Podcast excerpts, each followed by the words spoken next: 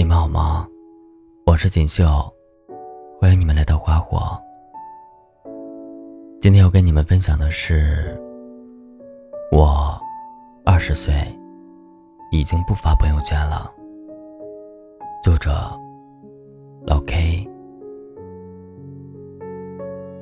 有没有发现，现在的年轻人已经越来越少发朋友圈了？大学那会儿，我失恋，曾经满世界发朋友圈，找人喝酒。最疯狂的时候，可以连发五六条动态。后来，在我蹦迪蹦得最起劲儿、饮酒如水牛的某个夜晚，我妈给我发了条微信：“真正关心你几点回家的。”只有我和你爸爸。那是我刚和几个朋友满脸嬉笑的从酒吧出来，看着这条消息，醉意全无。我默默删掉了那些倾泻情绪的朋友圈，回家睡觉。前段时间回老家，见了阿浪，感觉他整个人负能量缠身。他总是四处对人抱怨，没有什么感情是真心的，也没有真正适合自己的工作。看着阿浪焦躁不安的抽烟，我安慰他说：“不着急，总会有的。”其实我是知道的，这些年，他女友换了一个又一个，工作辞了一份又一份，他输在过多的抱怨和倾诉上。而没有好好正视过自己的问题，他总在患得患失，每次受到一点点挫折，就破罐子破摔，轻言放弃。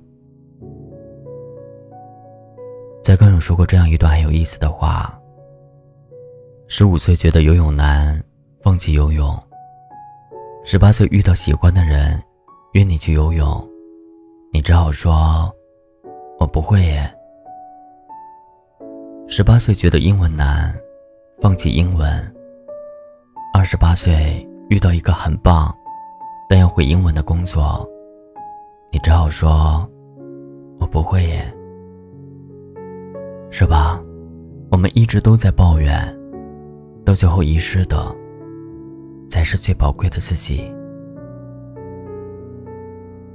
其实并不是只有我们在度过难关，所以无需逢人。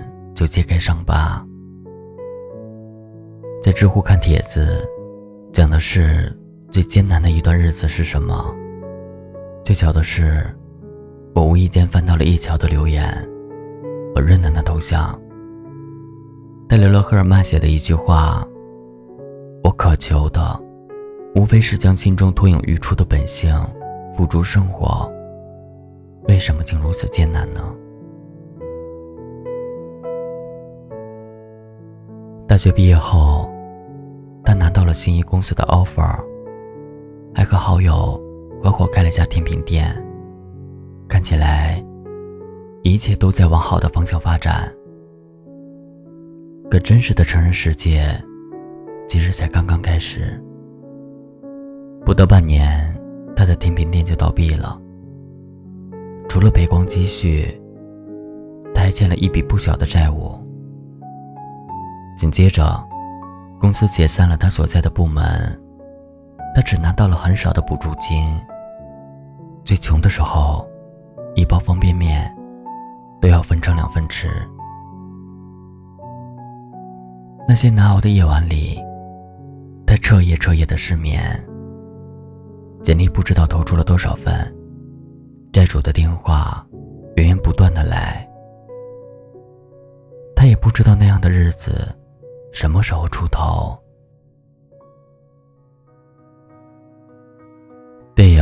这个杀手不太冷》里有一段对话，马蒂尔达说：“生活一直这样艰苦吗？还是只有童年的时候如此？”李昂说：“一直如此。”老友记。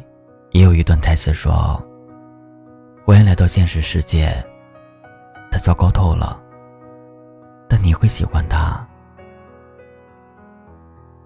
每个人都有一段不可言说的痛苦，在一个人的街头，或是关了灯的房间，想起来，突然就会让你泪腺崩溃。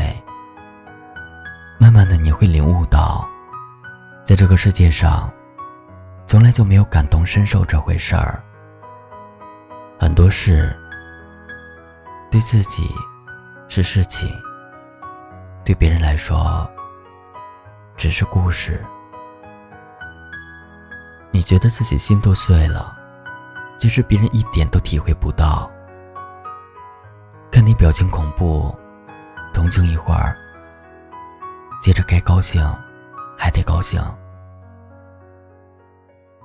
其实，在这座城市，每个季节，每条街道，每个人，每天都在发生或喜或忧的事情。我们都没有附带主角光环，甚至在来到世界的时候选错了难度，所以我们不可避免的会有一段异常艰难的时光。有时候是生活的窘迫，工作的失意，学业的压力；也有时候是爱的惶惶不可终日。但是除了你的家人与爱人。真的没有人在乎你怎样在深夜痛哭，也没有人在乎你辗转反侧的要煎熬几个春秋。外人只看结果，自己独撑过程。挺过来的，人生就会豁然开朗；挺不过来的，时间也会教会你怎么与他们握手言和。所以，你也不必害怕。你长大之后，就会慢慢知道，就算有人能给你安慰，谁又能够真正替你承担苦难呢？有些人变得强大，只因独自扛过一段荒凉。有人算过，哪怕是活到八十岁，这一生。也不过三万天。我们花了那么多的时间去学习，去忍耐，去更远的地方，为的就是远离那些自己不想见的人，也不用做那些不想做的事。